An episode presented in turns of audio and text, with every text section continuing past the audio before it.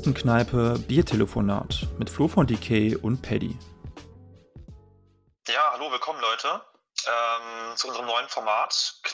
Kneipengespräch oder, nee, ich glaube, Biergespräch war das. Ich, ne, Hast du gesagt? Ja, ich, ich, ich war der Meinung, dass, dass die, die, der Podcast heißt ja schon Kommunistenkneipe. Ähm, insofern äh, könnte man dieses Format gut Biergespräche nennen. Es ist übrigens unser Gefühl 20. Format. Äh, also an Formaten mangelt es hier nicht, nur ähm, Ja, es kann, einfach nicht, es kann nicht genug Formate geben. Ja. ja, der Output ist halt so eine Sache. Ne? Wobei, wobei jetzt, jetzt haben wir schon einiges gemacht. Was, was, was soll das dann, das Ganze hier über, überhaupt eigentlich, Patrick? Ja, was soll das? Ähm, also, wir hatten ja äh, in den ersten Folgen so ein bisschen die Kritik, dass ja unsere Gespräche ein bisschen zu gescriptet wirkten. Echt, wird das gesagt? Das, ja, irgendwelche Faschisten wahrscheinlich. Ja. Ähm, nee, aber es war ja schon irgendwie so das Problem am Anfang, dass es alles ein bisschen gestellt wirkte, vielleicht ein bisschen, ja nicht gestellt, aber ein bisschen, ähm, Also ich, man das? Ja, also bei, bei Folge 1 mussten wir uns noch aufwärmen und ich finde dann bei Baron war es schon ein sehr interessantes Gespräch. Äh, naja, egal. Ich habe dich unterbrochen. Egal, auf jeden Bitte. Fall, auf jeden Fall, um es kurz zu machen, genau. Wir hatten eigentlich schnell die Idee, dass wir einfach mal so ein, versuchen, so ein lockeres Gespräch aufzunehmen zwischen uns beiden Ja, und dabei einfach Bier trinken. Ich meine, es war irgendwie naheliegend vor allem, weil wir halt auch Kommunistenkneipe heißen. geniales Konzept, ne? Genau, also ich finde es auch richtig genial. Also ich bin mega stolz auf uns. Ich ich habe mir bei der Vorbereitung, also Vorbereitung, ne, ich mache gerade so ein Anführungszeichen, äh, so eine Anführungszeichen-Geste, ähm, ein paar Podcasts angehört und festgestellt, sehr viele Podcasts sind ja so, ne? Also die Leute frühstücken dabei, trinken Bier Ja. oder so weiter. Und wir hatten ja schon bisher so ein bisschen den Anspruch, äh, Interviews zu liefern. Das finde ich auch gut, das machen wir auch weiterhin. Also wir hatten ja zum Beispiel Esther Bejerano oder ähm, den Christian Baron, den Autoren. Mhm. Oder was ja sehr gut angekommen sind, ist, sind die Gespräche mit Fabian Lehr. Ähm, aber darüber hinaus dachten wir, machen wir mal vielleicht eine Folge, wo wir uns locker unterhalten, wie wir es beim Telefonat auch machen würden. Genau. Genau, also wir wollen halt auch versuchen, so ein bisschen auch über ähm, ja, Themen zu reden, also auch politische Themen, die uns irgendwie gerade interessieren, aber das soll jetzt nicht so Bier ernst sein, haha, lustig. Mhm. Ähm, aber also es soll auf jeden Fall nicht so, ist nicht so mega stringent und ähm, ja, ein bisschen lockerer einfach. Hm. Und wir wollten auch ein bisschen darüber reden, was eigentlich bei uns in den letzten Monaten, äh, ja nicht Monaten, Ja, das äh, schon, ja, ne? schon. letzten einen Monat, ja, Mhm. ein, zwei Monaten so ging eigentlich, weil ja jetzt letzter Zeit ein bisschen wenig von uns kam. Ja, ja was, ging, Ähm, was ging denn? Ja, wie kann man das denn, äh, wie kann man das beschreiben? Also, Also ich musste arbeiten sagen- und Privates werde ich hier bestimmt nicht erzählen. also Ja. begrenzt. Nee, also äh, bei uns beiden war einfach, ja, privat ein bisschen viel Stress irgendwie, beruflich bedingt, persönlich und so weiter. Und Mhm. es fehlt einfach so ein bisschen an, es fehlten an, es fehlte einfach an Kapazitäten so für, ähm, ja, für, für längere Podcast-Folgen, sage ich mal. Mhm. Und deswegen haben wir auch eher so kürzere Sachen gemacht in letzter Zeit. Ähm, aber keine Sorge, wir haben auf jeden Fall immer noch vor, die, ähm, äh, die, die Laura Meschede einzuladen, ein Thema zum Thema Planwirtschaft und Genau. äh, auch die, auf die Kuba-Folge zu machen und natürlich auch mit Fabian Lehr demnächst wieder eine Folge aufzunehmen. Ja. Also Also ich, keine ich, Sorge. ich, ich spreche den Namen nochmal langsam aus. Laura Meschede, äh, tolle Journalistin, äh, hat gerade bei der Zeit, glaube ich, auch einen tollen Artikel veröffentlicht und schreibt ansonsten für die junge Welt und auch für andere Zeitungen Thema Planwirtschaft. Das haben wir schon länger vor. Also ähm, das ist Ja. ja, Müsst du mich dissen oder was, und ich schnell rede oder wie? naja, es, es war schon Feedback Ich gebe mein, ne? ich geb mein Bestes. Äh, ja, okay, aber es ist berechtigt. Ich rede wirklich zu schnell. So. ich Aber- hoffe, dass mit den, mit den Bieren, ja, wobei eigentlich viel schlimmer, je mehr ich trinke. Wie, du, hast- du hast getrunken? Nein, also es ist Freitagabend. Ja, nee, man, man äh, muss sagen, es ist nicht irgendwie dienstags um 12 oder so, sondern es ist Freitagabend und äh, ich esse gerade sogar ein paar Brezel dabei. Ähm, was wollte ich sagen? Boah, bist also, ein krasses Figür, du isst Brezel am Freitagabend. Ja, es, es gab irgendwie 2003 oder so, wann war das? Ja, ich bin alt. Ähm, äh, da, da wäre George W. Bush mal fast an einem Brezel erstickt und ich weiß, dass bei damaligen Anti-Irak-Kriegsdemonstrationen, damit wurde ich so ein bisschen politisiert, äh, da, dass das dort das Symbol der Brezel so, so, so, so ein ja, Symbol war. Das Symbol war ein Symbol. Naja. Ähm, Da wusste ich gar nicht. Interessanter äh, ich weiß nicht, was, von alten Leuten. Ich weiß nicht, was das bei, bei, bei- Trump jetzt wäre. So. Aber zu den US-Wahlen kommen wir ja auch noch. Was ich sagen wollte, ist, ähm, was auf jeden Fall geplant ist, sind weitere Folgen mit Fabian Lehr. Ähm, das ist ja das Format Fabian Lehr direkt, was wir in die Welt gerufen haben. Das kam sehr gut an und darüber hinaus gab es auch eine einzelne Podcast-Folge mit Fabian Lehr. Ähm, die nächste Folge mit Fabian, wir haben jetzt geplant, äh, jetzt wo wir das aufzeichnen, habe ich ihn noch gar nicht gefragt, nächste Woche auf jeden Fall eine ähm, neue Folge aufzunehmen. Also über die Themen habe ich schon mit ihm gesprochen. Das Thema wäre, ähm, ja, gibt es die Arbeiterinnenklasse? Arbeiterinnenklasse? Ja, gibt Ja. es die Arbeiterinnenklasse noch? Ja, Und das ist quasi das nächste, was kommt. Ansonsten, wen haben wir noch so in der Pipeline? Du hast gerade darauf hingewiesen, Laura Meschede. Ähm, und dann. Genau, die Laura Meschede, das Thema Planwirtschaft. Mhm. Ähm, dann hätten wir noch eine äh, Interviewpartnerin oder Genossin, die auf Kuba aktuell noch ist und die wir halt ganz gerne zum Thema Kuba interviewen würden. Ja, die STRJ macht dort ja ein ähm, Projekt. Ich glaube, sie ist nicht in, dem, in, in der STRJ, aber im SDS, oder? In, ich, ich, ich glaube, also ähm, auf jeden Fall nicht SDS. STJ weiß ich gar nicht so genau. Auf jeden Fall ist sie in diesem, äh, in diesem Programm, äh, in diesem Projekt aktiv. Ich, ich habe den Namen vergessen. Ähm, Tamara Bunke? Gut vorbereitet. Äh, genau, ja, das war das genau. Mhm. Ähm, aber ich meine, STJ ist glaube ich, nicht Mitglied. Aber ja, ist auch jetzt Worum es geht, ist quasi äh, zu informieren über das sozialistische Kuba. Also dieser Podcast kann ich sagen, oder? Ist Kuba solidarisch, ne? grundsätzlich. Und wir würden, ja. wir würden irgendwie gerne über, was in Kuba so geht, auch jetzt gerade während Corona, ähm, ja, eine Folge machen, ähm, beziehungsweise so ein bisschen über die kubanische Revolution auch reden, ähm, aber auch über das, was heute vielleicht notwendig wäre. Gern auch äh, kritische Punkte besprechen. Ähm, genau, darum wird es genau, wollte ich, genau, wollte ich gerade sagen. Also, das mhm. heißt jetzt nicht, nur weil wir jetzt äh, halt grundsätzlich solidarisch sind mit Kuba, dass wir nicht auch kritische Positionen haben zu manchen Entwicklungen im Land.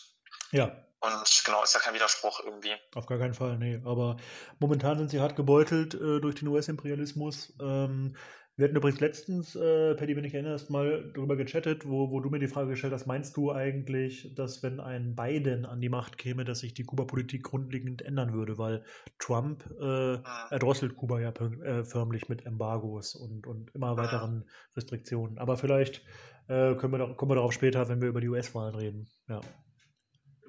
Okay, also ich soll darauf jetzt nicht antworten. Du, du kannst antworten auf was du willst. Das ist ja keine, keine, keine, ah ja, keine genau, geskriptete Folge. Also ich weiß nicht, ob es noch spannend ist, sich diese Folge anzuhören, denke ich gerade, aber ja, vielleicht. Auch, echt, echt parkodisch, ne? Ja, ja, ja. Ja. Nein, also lass uns das Thema vielleicht ein bisschen erstmal hinten anstellen, wir wollten ja noch so ein bisschen über die USA vielleicht reden. Also, also vielleicht hören es ja noch Leute über uns hinaus, deswegen irgendwie ähm, ein bisschen Mühe geben müssen wir uns schon, auch wenn wir schon drei Bier getrunken haben. Ja, scheiße, das stimmt. Ja, ja also ich jedenfalls. Ähm, was ich noch sagen wollte, geplant war auf meiner Liste, du kannst mir natürlich heftig widersprechen, wenn das nicht stimmt, ähm, diese Jahre jetzt sich die Gründung, dieses Jahr jetzt sich die Gründung der Roten Armee-Fraktion zum 50. Mal, also 50 Jahre RAF-Gründung. Ähm, ich hatte schon mal mit dem Karl-Heinz Delvo, äh, einem ehemaligen Mitglied der Roten Armee-Fraktion, geschattet. Irgendwie ist es nicht ganz leicht, bei, bei so einem ja, prominenten, vielbeschäftigten Menschen in Kontakt zu bleiben. Und äh, das haben wir auf jeden Fall noch in der Pipeline. Ähm, also ein Gespräch zu 50 Jahre Rote Armee-Fraktion.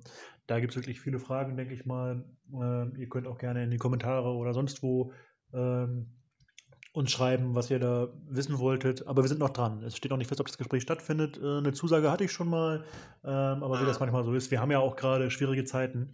Ähm, da verschieben sich Termine. Ja. Hatten wir noch jemanden sonst geplant? Also ich habe noch welche hier stehen auf meinem Schlauch. Ja, wir haben eine lange Liste, ne? aber mhm. ich weiß nicht, ob wir jetzt alle, also wir jetzt irgendwie einfach runterrattern sollen, weil Nachher kommen die alle nicht. Halt, es ist halt Ideen so, ne? die mhm. wir halt irgendwie haben, aber ob Leute halt zusagen, ist mal eine andere Sache. Kennst du das bei Plakaten, wenn so Parteien irgendwie Veranstaltungen ankündigen und steht dahinter angefragt? Also was weiß ich, äh, Angela Merkel ja. angefragt oder so. Und ich weiß noch lange nicht, dass jemand zugesagt hat, aber man schreibt den Namen einfach schon mal aufs Plakat. Das ist ja, ein Trick. billiger Move, ja. Und das mache ich jetzt auch gerade, denn, denn den Hans Motrow wollten wir eigentlich auch nochmal einladen. Also Hans Motrow, letzter Ministerpräsident der DDR, äh, anlässlich von 30 Jahre ähm, äh, ja, Anschluss der DDR.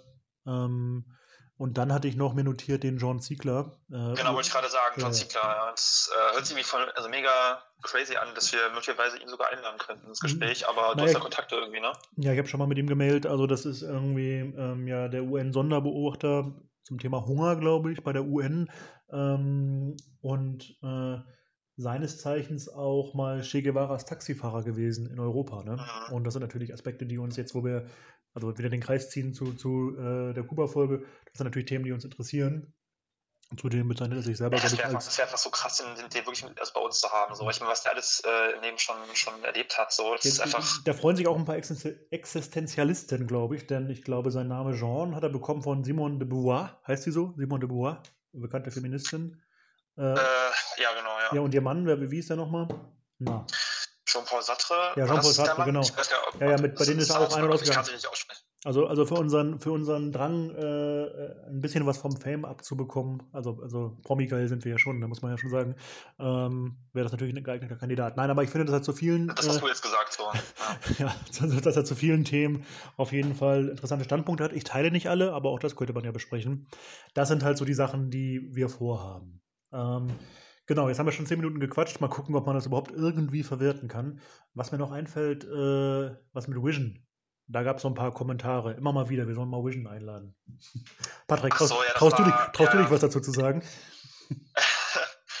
ja, ich habe uns da ja so ein bisschen reingeritten. Wer ist, ähm, wer ist das überhaupt? Sag mal. Ja, also Vision ist ja ein ähm, kommunistischer Hip-Hopper, mhm. Rapper mhm. Äh, aus, aus Hessen. Aus Hessen, ähm, okay. Ja, ich glaube, aus Hessen kommt er. Wie Janine Wissler.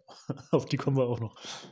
Vielleicht. Ja, äh, genau. Und er hat halt mehrere Alben jetzt rausgebracht in letzter Zeit. Ich, also ich bin generell, ich bin Fan von Vision auf jeden Fall. Also ich, ich ähm, feiere Vision.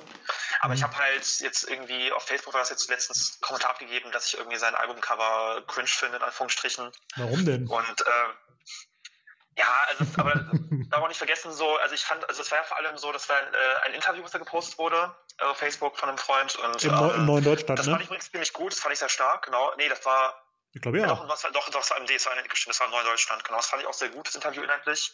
Ähm, ja, es ging einfach nur um ein Albumcover, wo er dann irgendwie mit nacktem Oberkörper da irgendwie chillt und so, also mit durchtrainierten nackten Oberkörper. Das fand ich einfach irgendwie ein bisschen. Das fandest du toxisch ja, männlich? Ein bisschen, bisschen, bisschen, bisschen stumpf einfach so, aber hm. das heißt halt nicht, dass ich irgendwie was gegen habe. Im Gegenteil, so. Ich, äh, ich bin auch ein Fan und äh, fand auch das Interview ziemlich nice. Aber auf jeden Fall hat dann irgendein Kollege angefangen, äh, angefangen zu verlinken und dann ja, kam das halt irgendwie ins Rollen hat er, so. Hat er nicht direkt aber, geantwortet, dass, dass er auch gerne irgendwie im Pulli kommt oder, oder nackt? Oder ja, wie, was, was, war, was war er kann, Also er kann bei uns auch gerne äh, nackt kommen, so ist ja nicht so schlimm, wir sind ja Podcast. Also. Wir sind ja, wir sind ja digital unterwegs, ja. Genau. Nee, wir wollten ja eher eine Folge machen zum Thema Kultur, ähm, linke Gegenkultur und haben da ja auch einen, mhm. äh, einen Freund, der sich da auch ganz gut auskennt im Thema. Ja, das ist also ein Freund von dir mehr, eigentlich mehr. So, das ist der Genosse äh, John Lütten, ne? der für die Melodie und Rhythmus schreibt. Den hatte ich mal locker genau. angefragt. Der hat jetzt noch keine feste Zusage, wobei doch irgendwie schon. Aber es war von der Datierung noch nicht klar. Also das wäre eine Folge, wo es um Kultur geht, um, um äh, widerständige Kultur. Der hat mal vor geraumer Zeit einen Vortrag gehalten, Rebellion als Massenbetrug, äh, wo es so ein bisschen darum geht, ist das, was sich als widerständige Kunst zeigt, wirklich widerständig oder ist es vielleicht total äh, systemopportun oder sogar systembejahend? Ähm, er würde jetzt nicht nochmal den Vortrag bei uns halten, meint er, aber über dieses Thema könnten wir reden. Und meine Idee war ja, dass man dazu vielleicht den Disa Disaster oder Disaster, wie heißt, wie spricht er sich aus? Auch Hip-Hopper. Also ich habe mal ähm, in einem Interview von ihm gehört, dass er meint, dass irgendwie beides geht, also Disaster oder Disaster. Aha. Also ich glaube, ich glaube, ich glaube, so ist noch gewollt, dass es ein Wortspiel ist, ne? also, also diese Doppeldeutung. Vermutlich, ähm, vermutlich. Aber ja, ich sage immer Disaster. Hm. Aber wie auch immer. Ähm, genau, auf jeden Fall, ich, ich, hätte da Bock drauf, ne? Also das äh, haben wir auf jeden Fall auf den Blick. So jetzt vielleicht nicht, ich weiß, ich glaube dieses Jahr eher nicht mehr, aber auf jeden Fall ist auf jeden Fall ähm, das habe ich zwar auf jeden, Fall, auf jeden Fall gesagt. Egal. Auf jeden Fall. Ich, ich frage mich, ob nach 13 Minuten immer noch jemand zuhört, ehrlich gesagt. Aber es macht ja nichts. Hör, hör mal auf, unser Format schlecht zu machen. Ich finde es gar nicht so schlecht. Wie wäre es das überhaupt nochmal? Biergespräche, ne? Ja, ähm, ja wahrscheinlich. Ich, ich habe mir auf meinem äh, Zettel notiert, äh, dass, ich, dass ich fragen soll, äh, warum wir eigentlich kein Insta und kein Twitter haben. Eigentlich haben wir ja nicht mal einen Facebook-Account, ne? Wir sind ja nur zwei Privatleute. Also ich als auf Facebook. Mhm. Egal. Aber ähm, also abgesehen von YouTube, dem YouTube-Channel, äh, haben wir irgendwie gar nicht so einen Social Media-Account. Ne? Wir sind gerade im Gespräch mit anderen Podcastern, aber ja, wie kommt denn das, Patrick? Erklär mal.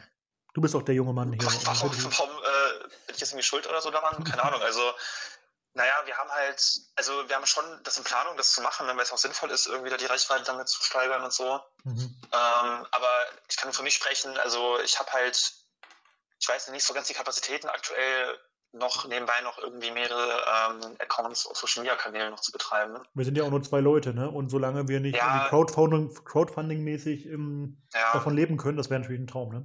Aber ich glaube, das ist so, ja, ein, genau. klein, so ein kleinbürgerlicher Traum. Also, also das, das wird schon noch kommen, denke ich mal, aber mhm. jetzt nächster Zeit. Also ich, ich finde es eher wichtig, dass wir, also eher wichtig, dass wir normale Folgen, also schaffen halt unseren Output so ein bisschen konstant zu halten. Aber klar, natürlich macht es Sinn, äh, dass wir auch irgendwie auf Social Media aktiver werden. Mhm. Das wird auch passieren. Aber ich frage das deswegen, weil das waren, das waren so ein bisschen Zuhörerinnen-Fragen. Ne? Irgendwo stand mhm. das mal irgendwie. Ja. Ich weiß nicht, wollen wir mal inhaltlich einsteigen? Also, ähm, Patrick, was bewegt dich so politisch? das ist wieder Script, ne? Du hörst es. Ja, das war nicht, das war nicht geplant, sag Nee, mal, ne? das stimmt. Ähm, ja, was bewegt mich gerade politisch? Ähm, auf jeden Fall einiges. Natürlich, also Corona ist immer ein Thema so, wobei ich jetzt gar nicht so Bock habe, über Corona zu reden, weil das ja, Lass mal lieber. ja, das ist mal lieber so. Ich meine, klar, man kann denen nicht aus dem Weg gehen irgendwie, aber Also der einzige Ähm, Vorteil, den ich sehe, neben verheerenden Auswirkungen auf die Arbeiterklasse, ist jetzt ganz, ganz kurzfristig, dass wir vielleicht mh, während eines Lockdowns mehr, mehr Output raushauen können. Aber politisch betrachtet kann man natürlich sagen, dass das die, die, die Kosten der Krise wieder auf die Arbeiterklasse abgewälzt werden. Ja, das Ja. ist ein Allgemeinplatz, aber du wolltest auf was anderes hinaus. ja, also ansonsten, ähm, das Thema USA ist natürlich gerade auch wieder sehr, sehr spannend, finde ich. Mhm. Also jetzt, also ich finde es eigentlich gar nicht mal so spannend, wer jetzt gewinnt bei den, bei den Wahlen so, also ob jetzt Biden Mhm. oder Trump gewinnt. Ähm, Was auch glaubst, was, natürlich was glaubst du denn, wer gewinnt? Puh, ähm, also, ich, also mein Stand ist, dass Biden aktuell in Umfragen Mehrheiten hat. Aber ich meine, es ist, noch so eine Frage mit den, mit den äh, Umfrage, äh, Umfrageergebnissen so, ne? Also es ist ja, es war schon bei der letzten Wahl so, dass, dass es ja nicht wirklich verlässlich war. Hm, Ähm, also mein Gefühl sagt mir, dass Trump wieder gewinnen wird. warum? Gut ist ein Gefühl, ne?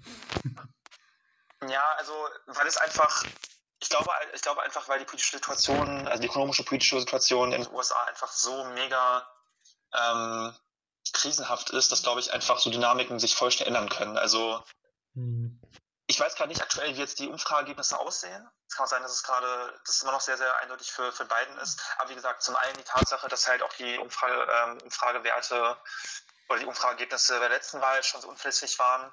Und aber auch die ganze Situation, sie ist halt sehr wechselhaft, sehr, sehr krisenhaft in den USA. Also es spitzen sich alle möglichen äh, Missstände zu gerade. ja, Ähm, ich meine, wir, deswegen wir, glaube ich, wir, wir, ich glaube, es, ich glaube, es ist einfach sehr, sehr, sehr schwer, glaube ich, vorherzusehen, wer gewinnt. Ich meine, wir hatten dann im, im Sommer oder jetzt auch im Spätsommer oder jetzt auch teilweise jetzt noch Unruhen, ne? Also das, was man früher als Rassenunruhen bezeichnet hätte, merkwürdiges Wort. Also die Black Lives. Matters Bewegung, aber auch soziale Unruhen. Äh, die ökonomische Krise in den USA spitzt sich zu. Mittlerweile gibt es ja auch, auch durch Bernie Sanders, den, den ich ja kritisch sehe, aber äh, wieder äh, Debatten über Sozialismus, ne? An Teilen der Arbeiterklasse oder auch in gebildeten Schichten, die aber auch prekarisiert sind in den USA und ich glaube, da, da clasht was richtig. Dazu gibt es international den Konflikt mit China, ne, wo die USA Ah. schlecht aufgestellt ist, also ein Imperium im Rückzug, was äh, immer mehr Säbelrasseln ähm, ja, nach vorne Ah. bringt. Ähm, und ich frage mich tatsächlich, was dann eine, ein, ein Sieg von Trump oder ein Sieg von Biden bedeuten würde. Also was, was glaubst du zum Beispiel, würde Trump äh, weiter eskalieren? Also hältst du es für realistisch, dass, dass Trump, angenommen Wahlniederlage, dass er über juristische Tricksereien, da gibt es ja so ein paar Szenarien, oder vielleicht auch so ein Mhm. bisschen putschistisch an der Macht bleiben wird? Also das ist ja gerade so ein bisschen heiß debattiert in den bürgerlichen Medien. Mhm. Was wäre eigentlich eine linke Position dazu? Das frage ich mich. Also das ist auch eine spannende Frage. Ich meine, ich bin jetzt kein großer USA-Experte, Mhm. und ähm, aber es gibt ja schon, sag ich mal, Hinweise darauf, dass Trump ja jetzt schon sozusagen eine Art Putsch vorbereitet oder zumindest sozusagen, also er fängt ja jetzt schon, er fängt ja jetzt schon an, die Ergebnisse der, der kommenden Wahl zu delegitimieren, im Falle, dass er verlieren sollte, Mhm. ähm, indem er halt sagt, dass ja die Demokraten jetzt schon sich darauf vorbereiten, die Ergebnisse zu fälschen. Ähm, ich habe auch gelesen, dass irgendwie auch so Trump-nahe Milizen, rechte Milizen ähm, angekündigt haben, zum Beispiel bei den, bei den Wahlen an den Uhren, also an den, ähm, Mhm. an den Orten, wo gewählt wird, halt auf jeden Fall Patrouille zu stehen und halt äh, aufzupassen aus deren Sicht. Ich finde halt ich find, keine- ich, ich dass- find das ja extrem witzig, ne, wenn die USA immer über irgendwelche dritte Weltländer spottet, wie, wie undemokratisch die Wahlen da wären. Also deren System ist ja selbst nach bürgerlich-demokratischen Gesichtspunkten wirklich lächerlich. Ne?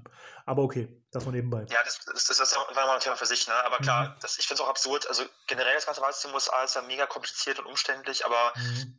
Ähm, ich meine auch die Wahl von Trump zum Beispiel, er wurde ja eigentlich, also ich, also ich, mein Stand ist, dass halt Hillary Clinton damals mit der, mit der Mehrheit eigentlich gewählt wurde, also zumindest die, also den absoluten Stimmen, absoluten Zahlen äh, sie die Mehrheit hatte.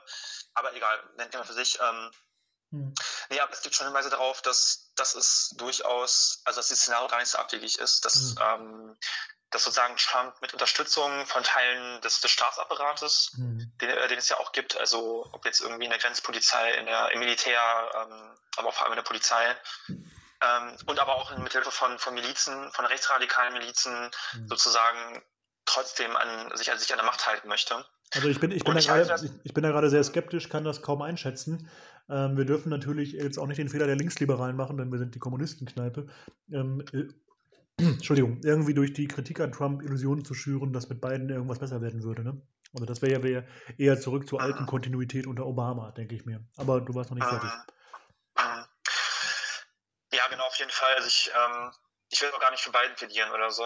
Hm. Aber ich muss sagen, also, also ich glaube generell einfach, ich glaube, dass dadurch, dass halt gerade die ganze Situation in den USA sich immer weiter radikalisiert in vieler Hinsicht, ne? also du hast ja gerade schon gesagt, hm. es gibt ja gerade so eine Überlagerung von ganz vielen Unruhen oder, oder Missständen, also ob jetzt die, äh, die Kluft zwischen Arm und Reich in den USA immer weiter zunimmt, die sozialen Gegensätze, die, die Armut, die Arbeitslosigkeit, die auch im Zuge der ähm, Corona-Krise oder der Wirtschaftskrise nochmal ähm, ja, heftig zugenommen hat.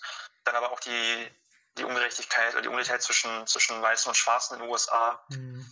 ähm, die aber ja auch immer auch eine auch ein ähm, ja, wie soll ich sagen, also auch immer auch einen ökonomischen Aspekt hat, ne? oder, oder einen Klassen, äh, Klassenhintergrund. Also, mhm. es ist ja alles, also es ist alles miteinander verzahnt, diese ganzen Konflikte. Und ich, also natürlich muss man aufpassen, man muss aufpassen, so ein bisschen mit diesen Schreckensszenarien und, und, und auch Verelendungstheorien, Verelendung, Verelendungstheorien, auch schwieriges Wort. Mhm. Ähm, aber so mein Gefühl zumindest sagt mir, dass die USA sich irgendwie schon so langsam mehr so in Richtung Bürgerkrieg entwickeln oder zumindest von dem, was ich jetzt so mitbekomme und auch sehe an, an Szenen, also auch diese ganzen Unruhen, die gerade stattfinden, ähm, die, die Konflikte zwischen, ich sag mal, schwarzen Black Lives Matter Aktivistinnen, Linken, auch Linksradikalen und, und rechten Milizen ähm, nehmen ja auch zu und also ich halte es nicht für ausgeschlossen, dass es zu bürgerkriegsähnlichen Zuständen kommen wird, wenn die Krise sich weiter verschärfen sollte. Und du, du, musst, du, du, du, musst jetzt natürlich aufpassen, ne? das wird, alles wird aufgezeichnet und äh, mit. Prognosen mhm. ist es immer so eine Sache. Ne? Also da, darauf, das, ist, das musst du dann später rechtfertigen. Nein, das war jetzt so ein, mehr so ein Scherz.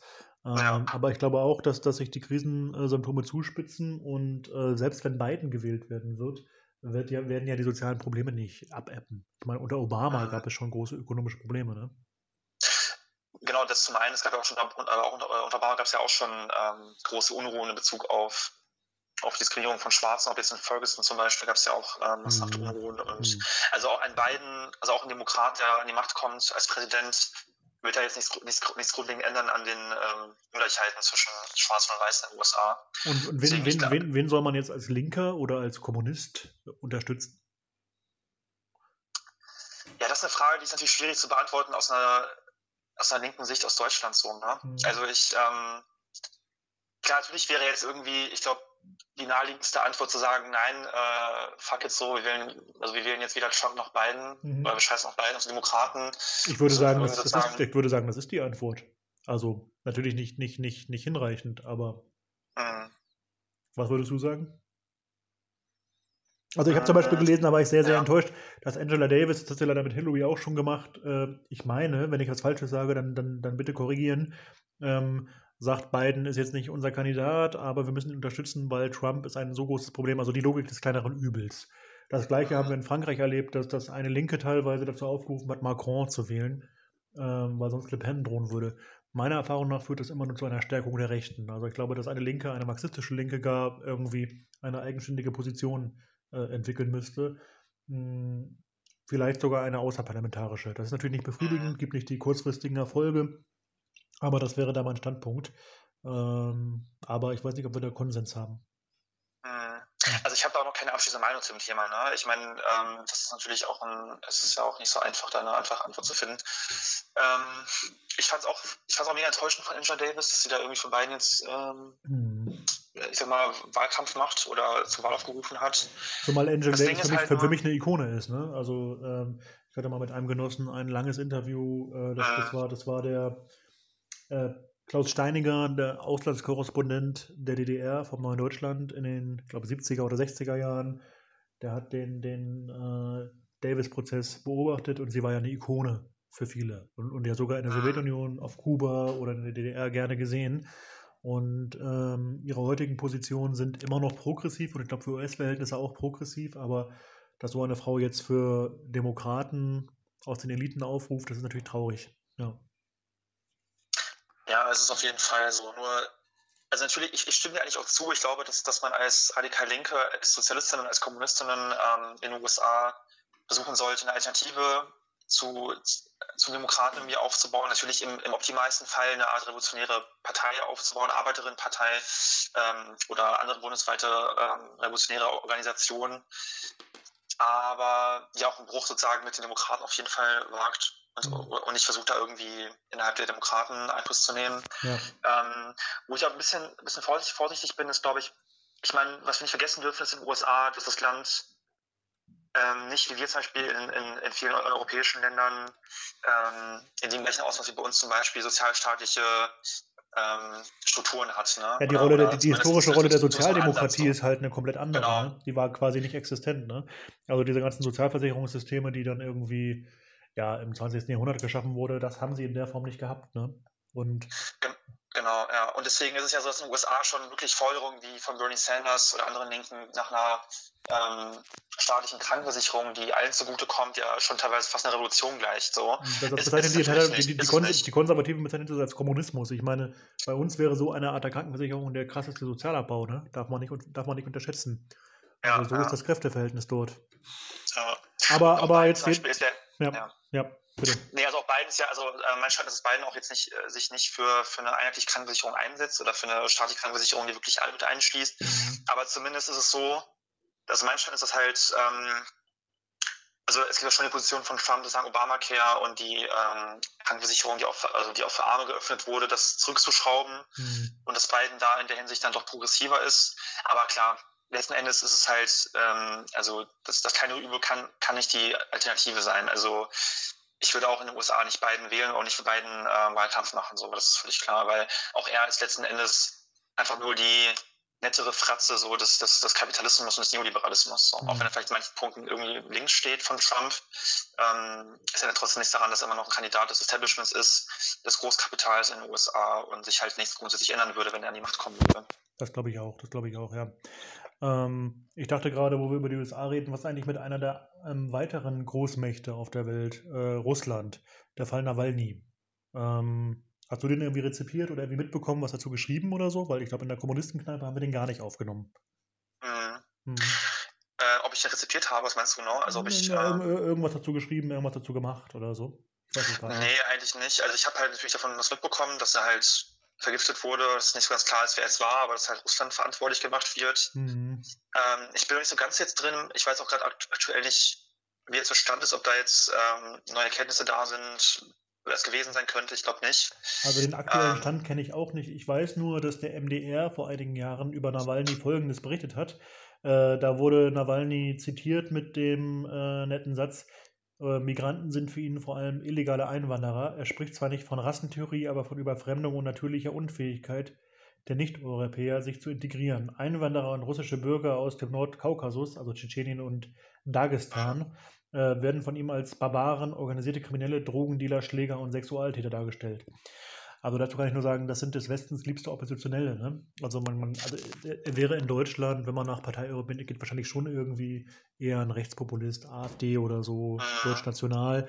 Und äh, was jetzt nicht heißt, dass ich mir nicht vorstellen kann, dass das äh, ähm, der russische Staat dort Repressionen gegen so einen Menschen ähm, auch einsetzt. Aber ich bin immer wieder überrascht, oder nein, ich bin überhaupt nicht überrascht. Ähm, ich, ich finde immer wieder interessant, äh, welche Maßstäbe und welche Doppelstandards äh, der Westen so setzt, weil wenn man mal guckt, irgendwie wie äh, die BRD oder auch andere westliche Staaten mit Edward Snowden umgehen, der in Moskau im Exil sitzt, äh, oder Julian Assange. Assange, genau, ja. ja. Umstrittene Person, bestimmt auch persönlich umstrittene Person, der aber dieses Collateral Murder Video, hast du es gesehen? Also Kriegsverbrechen. Ähm, Kriegsverbrechen ja, also, also die, die, Aufnahmen, wo man sieht, wie US-Hubschrauber, Kampfhubschrauber, ähm, ich glaube, was war das? Ich glaube, es waren irakische Journalisten und Zivilisten abgeknallt hat. Ja, ne? ich kann auch nur empfehlen, ja, das mal bei YouTube gesehen. einzugeben, das ist wirklich grausam. Ja, ich habe es ähm, gesehen, ja. Also mit welchem zweierlei Maß da gemessen wird. Und das finde ich mhm. eigentlich das Lehrstück. Gar nicht, wie man jetzt Nawalny oder Putin be bewertet, sondern äh, die Doppelmoral der sich für überlegen haltenden westlichen Gesellschaft, der bürgerlichen Demokratien, die ah. mit einem moralischen Anspruch andere Gesellschaften wie die chinesische oder äh, Russland verurteilen. Natürlich, ein sozialistischer Standpunkt ist jetzt nicht irgendwie Putin abzufeiern und aus meiner Sicht, und ich weiß, da werden mich einige jetzt kritisieren, auch nicht den chinesischen Weg abzufeiern. Aber ähm, also der Westen soll mal schön die Fresse halten, denke ich mir immer. Wenn ich mal angucke, mit, mit welchen Regimen man so verbündet ist. Ne? Saudi-Arabien oder den schlimmsten Diktaturen. Ja, genau, genau. Also, wo du gerade Saudi-Arabien sagst, ähm, mhm. also krass ist ja auch da zum Beispiel, also der Mord an diesem äh, arabischen Blogger, ich glaube Khashoggi hieß der, mhm. mhm. der ermordet wurde von, ähm, vom saudischen Staat oder von saudischen, ich glaube, Geheimdienstleuten. Das war in der äh, saudi-arabischen Botschaft in Istanbul. Mhm. Und da war auch völlig klar, also die, die Urheberschaft war klar, also es war eindeutig, dass es halt, dass es halt von, äh, von Arabien ausging, der Mord an dem Blogger. Und da gab es natürlich auch keine Konsequenzen vom Westen. Mhm. So, obwohl es auch zum, zum weltweiten Aufschrei geführt hat. Und ähm, ja, und, und es ist, halt, ist halt völlig klar, dass halt, also wenn halt westliche Staaten sich halt irgendwie empören über Menschenrechtsverletzungen oder über die ähm, über Repressionen über Andersdenkende, über, über äh, Andersdenkende, äh, ich kann nicht mehr reden, über Repressionen gegen Andersdenkende, dass es halt, ja, dass es halt immer nur instrumentell ist und ähm, einfach auch sehr heuchlerisch ist. Keine ja, ich meine, ein Beispiel dafür wäre ja auch Belarus oder Weißrussland. Ne?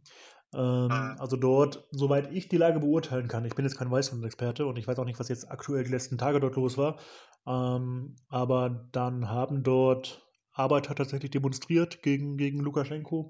Ich glaube, man kann ihn als Diktator bezeichnen oder jedenfalls autoritären Herrscher. Ähm, aber mein Eindruck ist, dass diese Proteste in Belarus gegen Lukaschenko auch in einen pro-westlichen neoliberalen Regime-Change münden könnten. Und ähm, das würde die Situation für die Arbeiterklasse dort ja auch nicht äh, verbessern. Also das brächte zum Beispiel die NATO an die Grenzen Russlands, ne, wenn dort jetzt ein westlicher Regime-Change stattfinden würde. Die Kriegsgefahr würde steigen und ähm, so muss man das Ganze, glaube ich, auch sehen.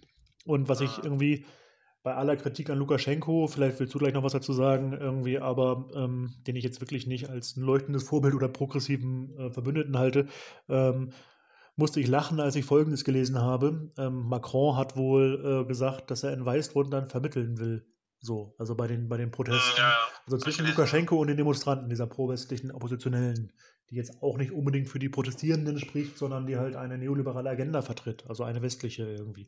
Also die ist wahrscheinlich sogar noch delegitimierter als, als Lukaschenko an der Macht, der irgendwie angeblich mit 80 Prozent gewählt wurde. Ähm, und Lukaschenko hat tatsächlich äh, im O-Ton gesagt, Macron will bei den Verhandlungen in Weißrussland vermitteln. Lassen Sie mich zuerst kommen und Vermittler zwischen den Gelbwesten und Macron werden. Und ich meine, wie gesagt, kein Lukaschenko-Fanboy, aber mh, wenn man sich jetzt mal das Ausmaß der Polizeigewalt wie wir, wie wir es äh, in diesem Jahr zum Beispiel aus der USA oder letztes Jahr in Frankreich äh, bei den Gelbwesten gesehen haben. Also da kann ich sagen, so ein Ausmaß von Polizeigewalt gab es in Belarus bisher noch nicht. Ähm, mhm. und natürlich ist klar, Lukaschenko muss man von links scharf kritisieren. Das können wir an anderer Stelle auch gern machen. Aber ich finde, dass die westliche Doppelmoral an dieser Stelle wirklich neue Höhenflüge erlebt und äh, das ist etwas, was mich schon umtreibt. So. Und mhm. da finde ich es immer falsch, wenn Linke äh, ja plötzlich irgendwie so ähm, Standpunkte des deutschen Imperialismus einnehmen. Ja. Ja, also ich finde es vor allem auch schwierig im Fall von Weißrussland, also zu durchblicken, was für politische Kräfte dort eigentlich mitmischen in der Opposition. Also mein Eindruck ist, dass es halt, dass sie halt, dass die ähm, weißrussische Opposition vor allem von liberalen Kräften, pro-westlichen Kräften dominiert wird. Mhm. Aber es ist für mich halt wirklich sehr, sehr schwer, da zu durchblicken, wer da eigentlich gerade sozusagen die ähm, ja das Sagen hat oder, oder äh, führend ist in der Opposition. Mhm.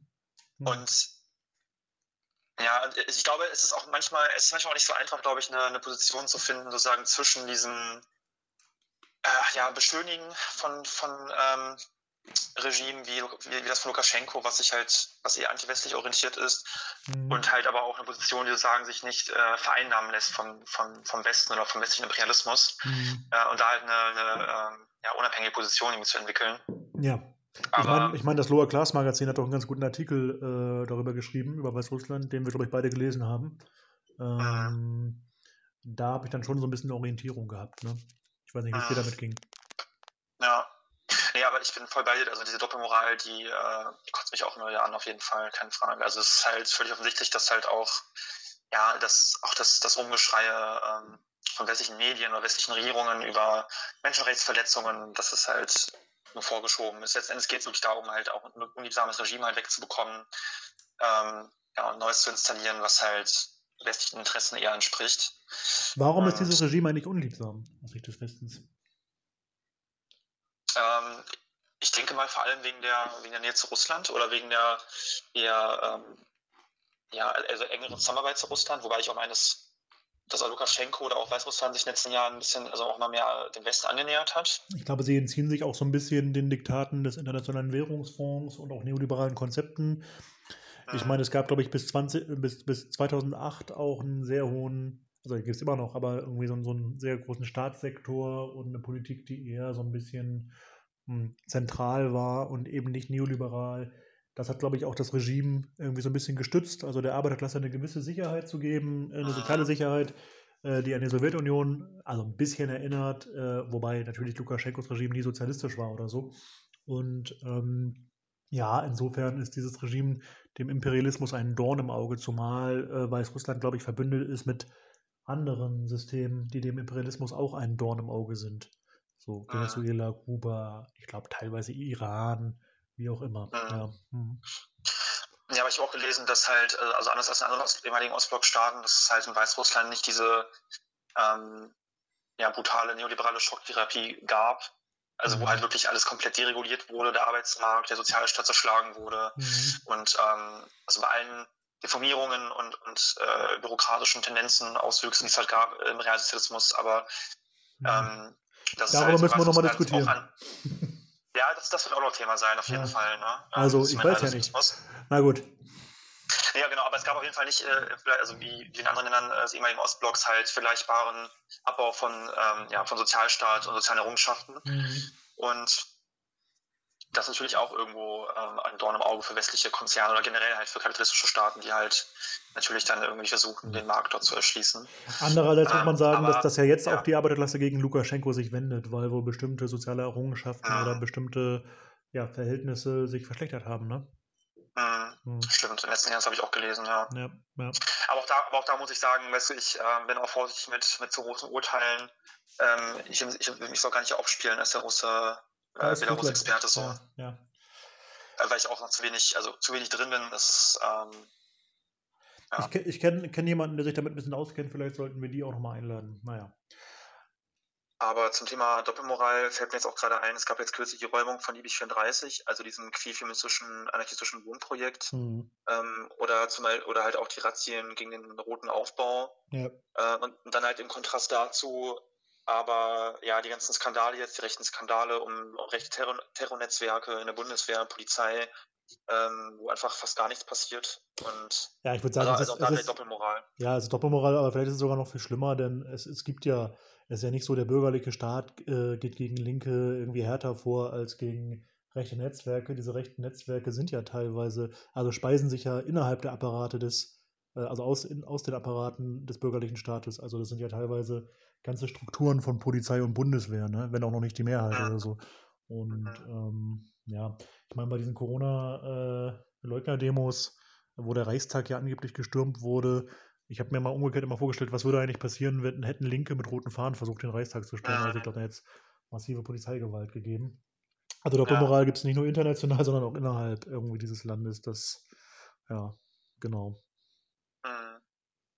Ich meine, es ist jetzt auch nichts äh, wirklich Neues, also dass sozusagen halt mh, hm, aus der Sicht des deutschen Staates halt der Feind links steht und nicht rechts. Ich meine, das zieht sich ja wie, eine rote, wie ein roter Faden durch die ganze Geschichte der, der Bundesrepublik. Ne? Also jetzt auch bei, bei den NSU-Skandalen, wo dann halt auch ähm, ja, viel vertuscht wurde, Akten vernichtet wurden. Also natürlich ähm, geht es schon mit den, geht's schon, wir haben da ja auch mal eine Folge äh, zugemacht, wie braun ist der deutsche Staat. Äh, ein mhm. Output äh, kann man bei uns hören. Ähm, geht ja schon los damit, dass eigentlich dieser Staat der Nachfolgestaat des äh, Deutschen Reiches ist und am Anfang durchsetzt war von alten Nazi-Strukturen und Kadern. Ja. Äh, mit dem KPD-Verbot 56, da gab es ja noch diesen vorläufigen Höhepunkt. Und es geht eigentlich immer weiter und seit 1990, 1990 ja auch nochmal krass. Äh, genau, ja, ja. Syphilis. Ja. Ja, ich weiß nicht, jetzt, jetzt, jetzt hört das so deprimiert auf. Ich glaube, wir müssen zum Ende ja, kommen. Schon, er braucht noch einen positiven Ausblick oder so. Ähm, also ich habe gehört, du wolltest noch was zu Bolivien sagen. Na gut, äh, muss ich wohl, ne? Nein, das Einzige, was mich wirklich gefreut hat, also politisch gefreut hat jedenfalls diese Woche, war ähm, der Wahlsieg der Sozialisten, also der, der Maß der Bewegung, Maß spricht man sich, glaube ich, aus, der Bewegung zum Sozialismus in Bolivien. Mhm. Es gab ja letztes Jahr einen rechten Putsch gegen Evo Morales, eine der verbliebenen Linksregierungen in Lateinamerika und ähm, Jetzt gab es wohl einen deutlichen Wahlsieg, der, so wie ich hoffe, mal sehen, ne, wie der Imperialismus ja. sich verhält, ähm, wohl auch akzeptiert wird. Man muss dazu sagen, also die, die Maß ist jetzt keine bolschewistische, kommunistische äh, Organisation, aber ähm, also für die Maßstäbe, die wir so gewohnt sind, schon sehr, sehr weit links stehend und sie haben auch große, Sozialpro Ja, ja. so, große Sozialprogramme für die Bevölkerung aufgelegt und äh, Bodenschätze verstaatlicht. Elon Musk, äh, naja, du kennst die Geschichte wahrscheinlich um ihn. Ähm, Ja, also, äh, der, der irgendwie auch meinte, dass äh, die USA jeden putschen können, den sie wollen und so. Ne? Ja, ja, weil Ja, er für seine Tesla-Autos, äh, ja, ja, dann irgendwie Lithium wollte, ne? Und naja, auf Ja. jeden Fall wurden dort die, die äh, Bodenschätze vergesellschaftet. Das ist schon ein sehr linkes Programm. Außerdem unterstützt Bolivien auch das sozialistische Kuba. Dazu machen wir demnächst ja auch mal eine Folge. Also nicht zu Bolivien, sondern zu Kuba. Und das Mhm. ist vielleicht ein positiver Schluss, ne? Und dann, damit wir hier irgendwie nochmal den Dreh kriegen, dramaturgisch gegen Ende. Ja, ja. So, haben Also wir ist das. nicht alles komplett beschissen aktuell. Es Nee. gibt auch Hoffnungsschimmer. Ja, hoffentlich. Haben wir das auch gesagt. Gut, das Ja. war ein gutes, ja, eigentlich Biertelefonat, würde ich sagen. Ihr könnt es eigentlich auch Biertelefonat nennen, ne? Ja. Ist doch Biertelefonat, doch nicht Kneipen- oder Biergespräch? Okay, ja, warum wir, nicht? wir, wir, ähm, wir schauen mal, wenn wir es hochladen, was wir drüber schreiben. Ich, ich würde mal sagen, wir nennen es Biertelefonat. Ja, ja, vielleicht doch besser, ja, mit der, Soweit- mit der, mit der Telefonqualität, ja. ja. Soweit, so gut. Ähm, ich glaube, das nächste, was kommt, ist ein Gespräch, ein weiteres Gespräch mit Fabian Lehr. Äh, diese Woche sind wir verabredet und das kommt dann auch sehr bald. Könnt ihr euch drauf freuen. Und ich würde sagen, äh, ja, Prost, Patrick, und ciao. Ja, Prost Flo, und dann seid gespannt, ne? Bis zum nächsten Mal, Leute. Ciao. Tschüss.